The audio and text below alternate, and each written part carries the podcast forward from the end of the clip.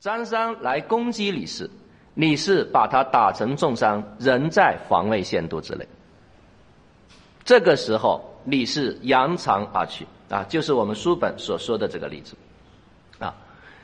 那么最后，攻击者死亡。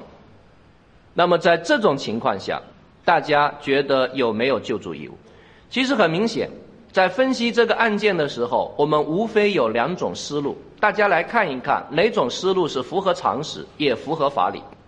一种思路，我们把它称之为切割说，切成两段。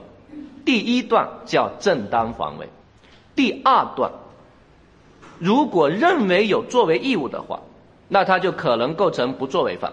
如果主观心态是故意，就是故意杀人；如果主观心态是过失，就是过失致人死亡。当然，如果认为没有啊这个作为义务，那就不评价，就前面一段是正当防卫，对吧？当然还有第二种评价的思路，整体打包，我不切，整体打包。什么叫整体打包呢？你前面的行为是不是一个正当防卫的行为啊？但这个死亡结果是不是正当防卫所导致的？所以是防卫导致的死亡结果，而这个死亡结果又超越了防卫的限度，那它整体上就被认定为是一个什么呢？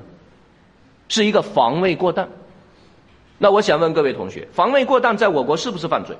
防卫过当是不是一种犯罪行为？防卫过当是一种犯罪行为。防卫过当定什么罪？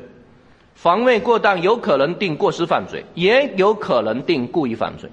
所以，因为我国刑法有防卫过当这个制度，那大家觉得在我国刑法中采取的是区分说还是合并说？我再问一遍。因为我国刑法有防卫过当这个制度，那就意味着我们在分析这类案件的时候，是把它切成两段，还是合成一段来看？合成两，切成两段还是合成一段？当然是合成一段，因为我们有防卫过当制度，就意味着防卫过当离不开之前的正当防卫吧？就意味着这个结果是正当防卫本身所导致的，对吧？而如果你超越了防卫限度，就叫做防卫过当。而防卫过当是不是一种犯罪？是一种犯罪，那就力推你有没有救助义务？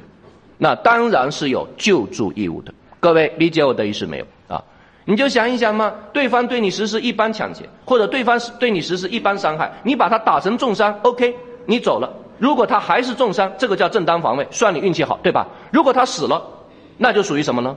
防卫过当。那一旦他属于防卫过当，就意味着你要不要救他？你当然要救他，因为防卫过当是不是犯罪？防卫过当是一种犯罪，所以很明显，因为我国刑法有防卫过当这个制度，所以意味着在我国刑法中采取的是区分说还是合并说？